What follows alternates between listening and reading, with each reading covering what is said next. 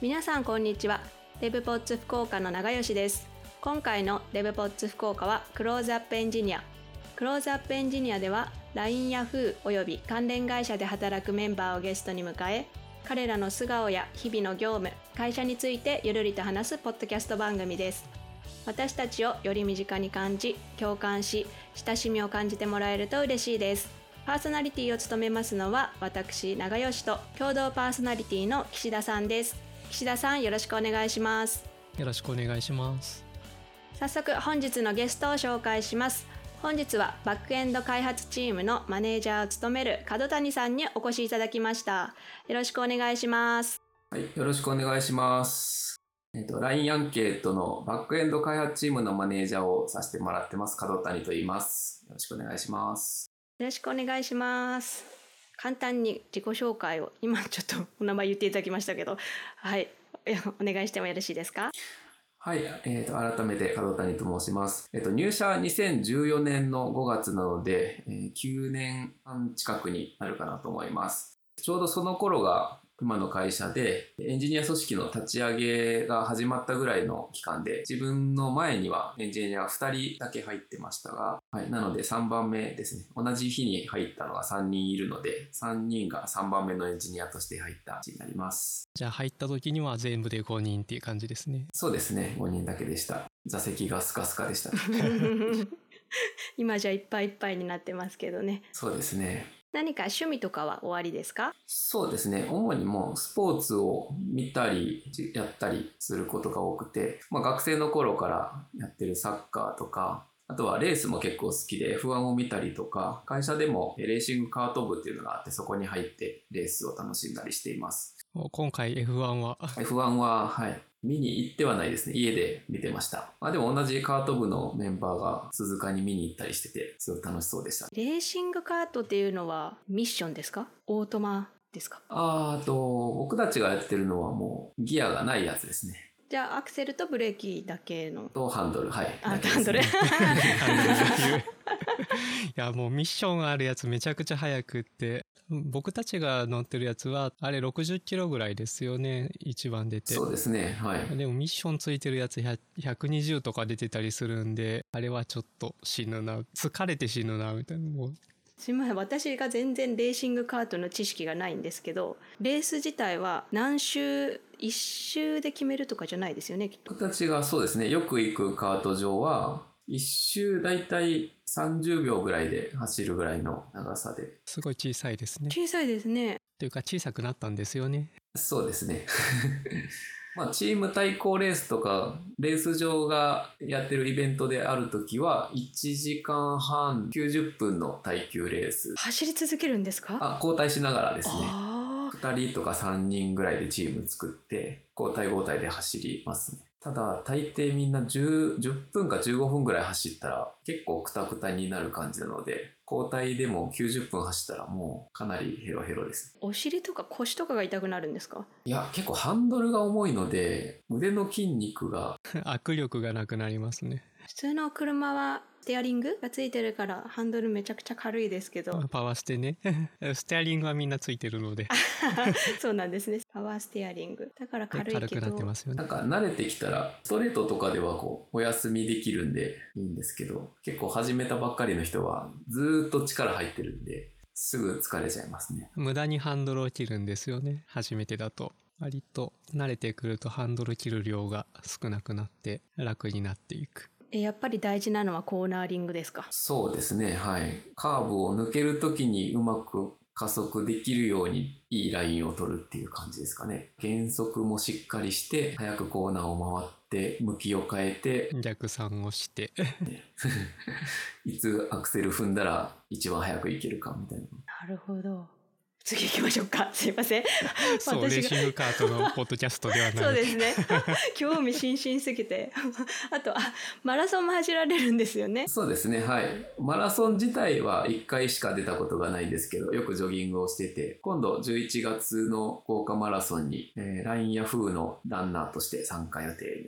にしてます。会社代表ランナーとして走られるのは今回が初めてじゃないんですよね？2回目ですね。はい。それも初めてのマラソンの時に、4年前の2019年の時に初めて出て、マラソン自体もその時初めて、今回2回目です。今回が4年ぶりのフルマラソンってことですか？そうですね。はい。目標タイムとかはあるんですか？目標は3時間半を目標タイムにしてます。今はじゃあ結構そのために走られてます？そうですね。月150キロぐらいを走ってます。10月は200キロぐらい走ろうと思ってます。すごい。まあでもそのぐらいしないとフルマラソンって走れないんですよね。すごいですね。お天気がいいといいですね。天気は、はい、曇りぐらいがほどほどにいいですね そっかそっか。そうですね。あんまり良くても辛いですね。暑いのがやっぱ一番辛いですね、多分。軽く雨降るぐらいが一番こう、体が熱くならなくていいかもしれないです。はい。なんか会社としても結構オフィシャルパートナーとしていろいろ発信をしてたりするんですけど沿道から社員が応援したりとか給水所で人形焼きみたいなのを出したりだとかいろいろしてるかと思うんですけど走れ走られるランナー側としては何をされると嬉しいんですか？声かけてもらったらめちゃめちゃ嬉しいですね、やっぱり。え、わかるんですかやっぱり？あ、わかりますわかります。その4年前の時も、その応援の方が社員には一人一人応援のスタイルを作ってくれてて、僕にはなんかサッカーの応援チックに応援してくれて、めちゃくちゃ嬉しかったですね。それももちろん嬉しいですし、LINE の T シャツでその時は走ってたんですけど、全然知らない人からも LINE 頑張れとか言ってもらえたりして、手振ったりタッチしたりとかしながら、すごく元気もらいながら走れましたね。やっぱ声援って届いてるんですねそうですね、すごくわかります。あやっぱ聞こえているんですね応援してもらうとすごい、はい、力になりますね、あれは。あと、自分でも意外だったんですけど、ザードの負けないでを流してくれているお店とかがあって、あれテレビとかで見ると、いやー、もう、もういいかなってよく思ってたんですけど、実際に自分が走ってる時にあれ流れてくると、グッときましたね。負けないぞとパワーになるんですね。ええそれはやっぱランナー側の方のお話を聞かないとわからないものですね。ですね自分でも意外な反応でした。感動しながら走ってます。今度の福岡マラソンも角谷さんを応援に行く方はぜひ負けないでよ。歌ってくれたら嬉しいです、はいあ全然話変わりますけれども。PTA とかも。そうですね。あの趣味と言えるかどうかわからないんですけど、まあ、今娘が高校生なんですけれども、まあ、小学生中学生の時に PTA の副会長とか最終的には会長とかやらせてもらって学校とちょっと関わりができたらいいなと思って親父の会みたいなそういったところから始めて PTA の役員になってそうですね先生特に校長先生とか教頭先生とかといろんなコミュニケーションを取らせてもらったりしてで、ボランティアとして結構積極的にいろいろやらせてもらって、すごい、まあ、お役にも立てたとも思いますし、自分もすごく楽しかったですね。PTA とか私のイメージですけど結構敬遠するというかなりたくないって言われるような方が多いような印象だったんですけどそうですね。実際僕がやってたところでも敬遠というか、まあ自分には関係ないかなっていう人の方がやっぱ大半ではありましたね。理由の一つとして結構強制的に活動に参加させられるみたいなところが多分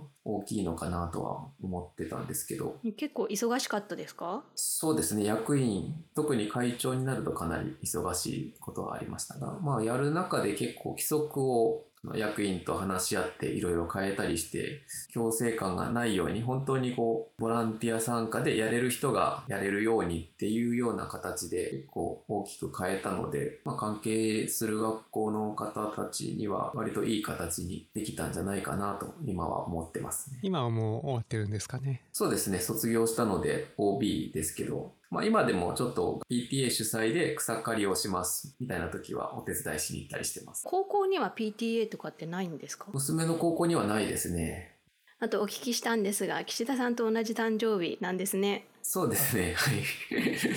何何年か違いますけど、はい、たまたま同じ誕生日で。ななんで知ったかちょっと全然覚えてないんですけど、でたまたまもう一人同じ誕生日の方が社内にいて、入社してそんなに年数経ってない時だったので、同じ誕生日と、誕生日の人3人ですぐ近くの席になったこととかがありましたね。多分その時社員が多分15人ぐらいな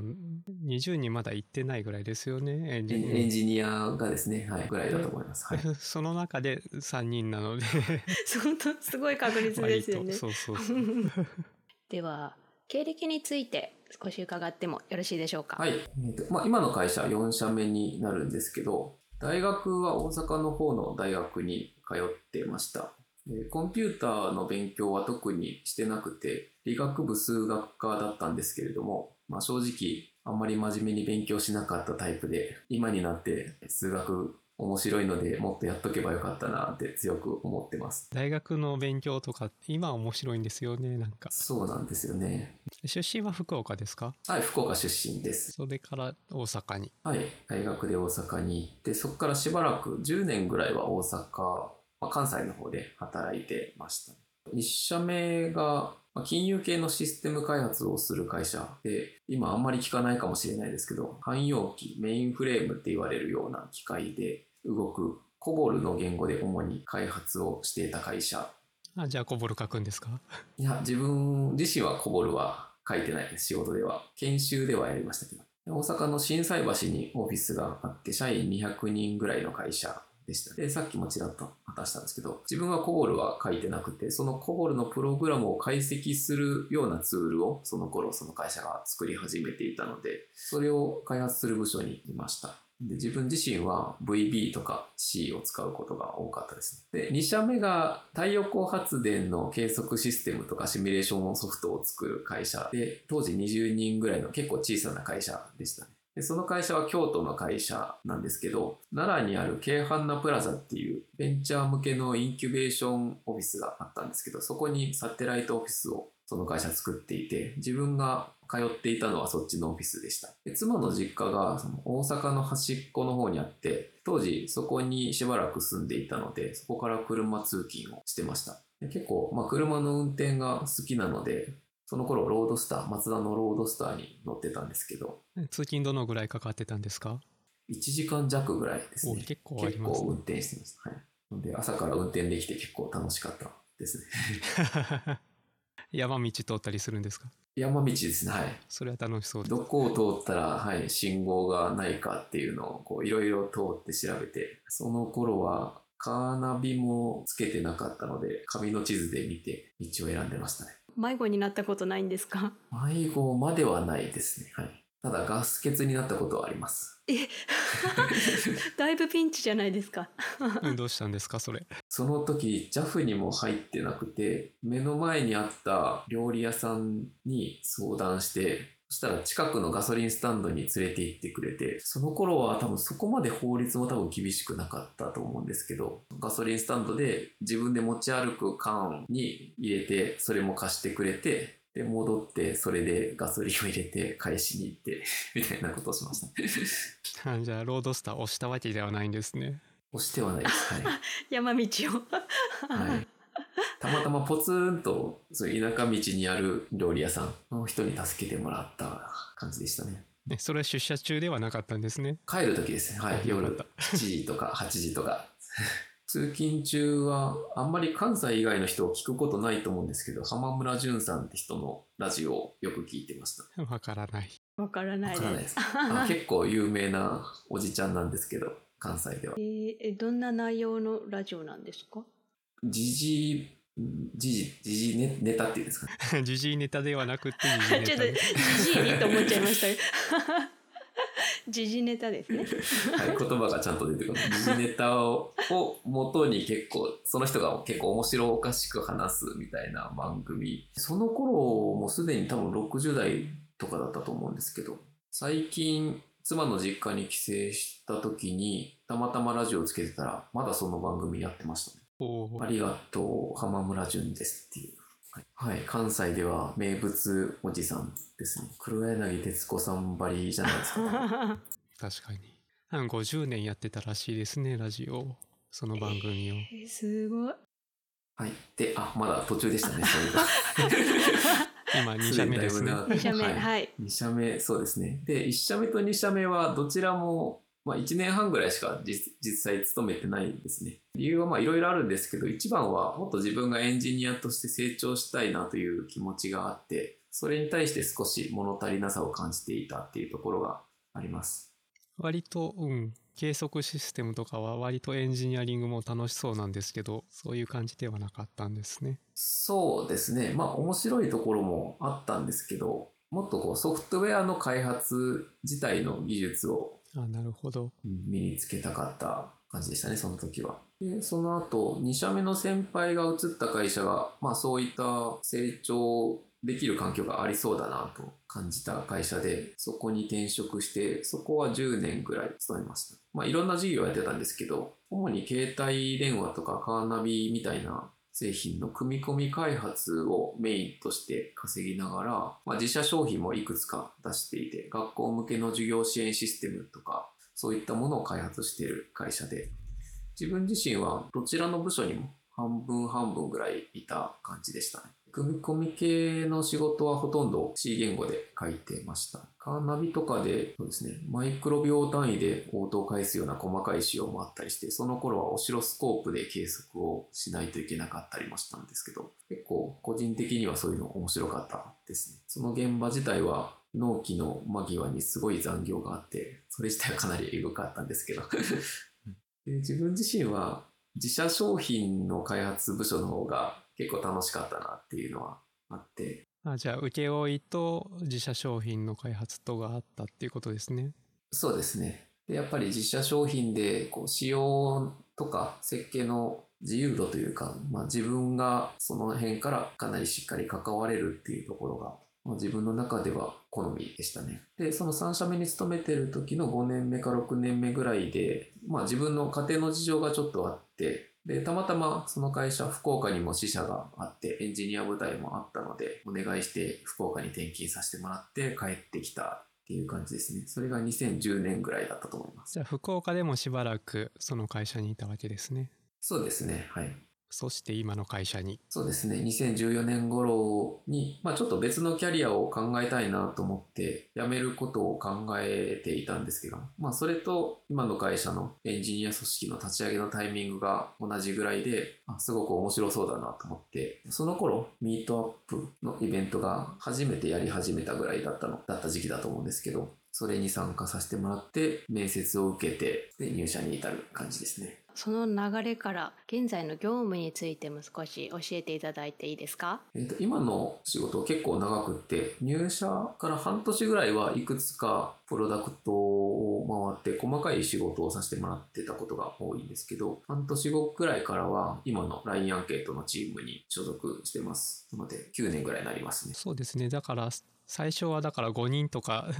だったの、そんなに大きなプロジェクトとかもできないのでという感じですよね。そうですねはい。今のプロジェクトもそうですね始めた時は本当に自分一人で次に入社してきた人と二人になってという感じで少しずつ増えてきました。今のチームメンバーは5人で、まあ、業務委託の方とかも含めるともう少し78人いるようなチームになります。LINE アンケートというサービスはどういうものなのかを少し簡単に伺ってもいいですか？LINE アンケートっていう公式アカウントがあるんですけども、それに登録してもらった人に、まあ、それぞれの自分の個人情報、どの辺に住んでるとか、性別だとか、年齢とかも、まあ、できる範囲で登録してもらったら、その属性に合わせたアンケートが配信されてきて、でアンケートに答えることでポイントがもらえるようなサービスになります。でアンケート自体は、まあ、LINE のサービスについてのアンケートもありますし、他の会社さんが、例えば自分の、自分の会社の新しく開発している商品についてのアンケートだとか、他にも自治体さんがいろんな施策に関するアンケート、意識調査とかを、まあ、LINE に依頼してくださって、それを LINE アンケートの会に配信するような形で LINE の友達間のトークルームとかでもアンケート機能とかあると思うんですけどそのアンケートとは違うんですよねそ。れとは別ですね。はい。企業とか自治体が、まあ、マーケティングとかに使うための結構本格的なリサーチのサービスになってます。で、今、マネージャーなんですよね。そうですね。あの入社からしばらくはそのプロダクト開発だけが仕事だったんですけど、5年前ぐらいからマネージャー職を兼任させてもらって、その頃からもう一つ LINE 隙間にっていう隙間時間にアルバイトをできるような、そういった、まあ、それもバイトを募集する企業さんとアルバイトをしたいユーザーさんをマッチングするようなサービスなんですけども、サービスを開発しているメンバーのマネジメントも担当するようになりました。ちょうど10月からはそのチームに新たにマネージャーになっていただく方が現れてくださったので、10月時点では自分はアンケートのサービスのみの関わりになってます。まあ今この収録は9月なんですけど、はい。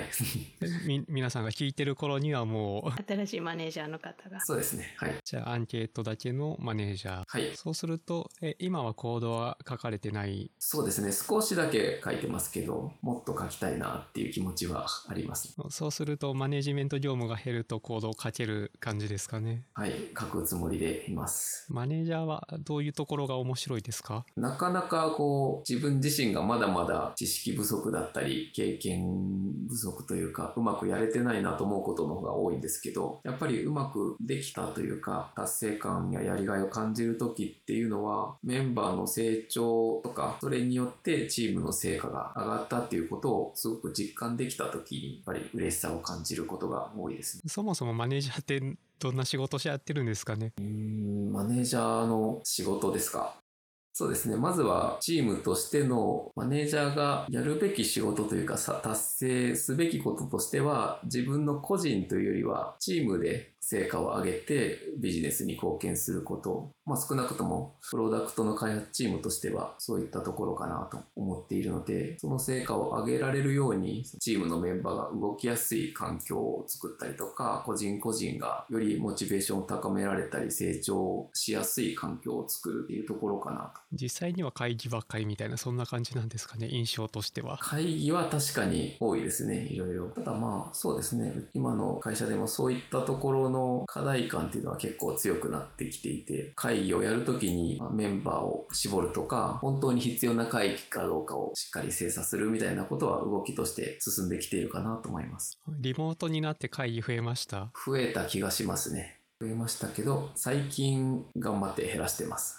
は いそういう無駄な会議は。はい。プロジェクトメンバーの方もリモートの方がほとんどですか？そうですね。今は基本的にはもうリモートで仕事をしてます。みんなで出社する日とかは設定してるんですか？今週1回だけ出社して1時間半ぐらいとオフラインであのディディスカッションをしようっていうような場は設定してます。まあ内容にもよるんですけど、やっぱりこう対面でホワイトボードとかも使って話した方がより深く話せることとかもありますし、まあ会議の内容によっては今日はもうオンラインでもよかったかなっていうこともよくあるのはあるんですけど、まあそれは結果的なものですね。まあ、出社するってことで、個人個人も気持ちの切り替えというか、気分転換にはなるところもあると思うんで、今のところ、そんなにネガティブな意見は出てきてないですね。角谷さんも週1出社っていう感じですか？はい、週1回か、まあもう1回ぐらい出社してることもありますね。では最後に今後の目標あれば教えてもらってもいいですか？正直、あんまり具体的な目標とか、強い将来の目的とかはあんまりないんですね。まあ、例えばマラソンとかで、直近だとさっき言ったみたいに3時間半を目標にしようとは思ってるんですけど、例えばそれをこう続けて何年後に3時間を切りたいみたいな、そういう高い目標はあんまりないかなと思ってます。3時間切るとアマチュアとしてはめちゃくちゃ早いですよね。めちゃくちゃ早いですね。会社の中ですごいこの人走ってるし、めちゃめちゃ速いなと思う人でも、なんとか3時間切るぐらいですしね。それ見ててもちょっと自分には無理かなと。いや、3時間半もそれなりに早いですよね。3時間半はそうですね。ちょっとチャレンジングな目標ではありますね。完走できるだけですごいですけどね私からしたらいや、まあ走るの自体は地道に練習したらできるようにはなると思いますけど。その地道な練習が私にはできないです あとはまあ仕事の面とかでもまあ、特別これをやりたいとか、こういうサービスを将来作り上げたいみたいな、まあ、具体的なものがあるっていうわけではないんですけど、まあ、エンジニアとしては今みたいな形で、まあ、事業だけでもなくて技術だけでもない技術を使ってプロダクトの成長とか改善に貢献できる結構ユーザーの顔が見えて喜んでもらえるようなそういうところのエンジニアリングが好みの分野かなと思ってます。で、目標って言われてちょっと考えたんですけど、まあそういった感じなんで C って言えばなんですけど、あと20年とか経つとシニア世代って言われる年代に差し掛かるかなと思ってるんで、かっこいいシニアになりたいなみたいなのを思ってます。かっこいいシニアの定義とは何ですか？定義はそんなにぶっちゃけ大したことじゃなくて 見た目ですね。見た目大事ですね。結構年取っててもこうシュッとしてかっこいいなみたいな人を見ることがあって自分がシニアになった時もこういうかっこいい感じになれたらいいな。特に走り始めてからは思っていてまあ体つきもですし姿勢とかであ素敵だなって思える人はいるんでそういうところをあえて目指したいなと思って筋トレも最近始めてます。ジムに行かれてるんですか？いや家でダンベルとかを使ってやってる感じですね。やっぱ見た目のシュッとしてるのはかっこいいですよね。かっこいいなと思われたいなと思うようになりました 素敵な目標を教えていただいてありがとうございました、はい、ありがとうございます。というわけで本日は角谷さんにさまざまなお話を伺ってきました。次回以降もまた違ったバックグラウンドを持ったメンバーをゲストに迎え紹介していく予定なのでお楽しみに。もしエピソードに関するご感想ご質問などありましたら「ハッシュタグデブポッツ福岡」すべて大文字で、シャープ DEVPODS アンダースコア FUKUOKA でツイートしていただけると幸いです。本日のゲストはバックエンド開発チームマネージャーの角谷さんでした。角谷さん、岸田さん、ありがとうございました。ありがとうございました。ありがとうございました。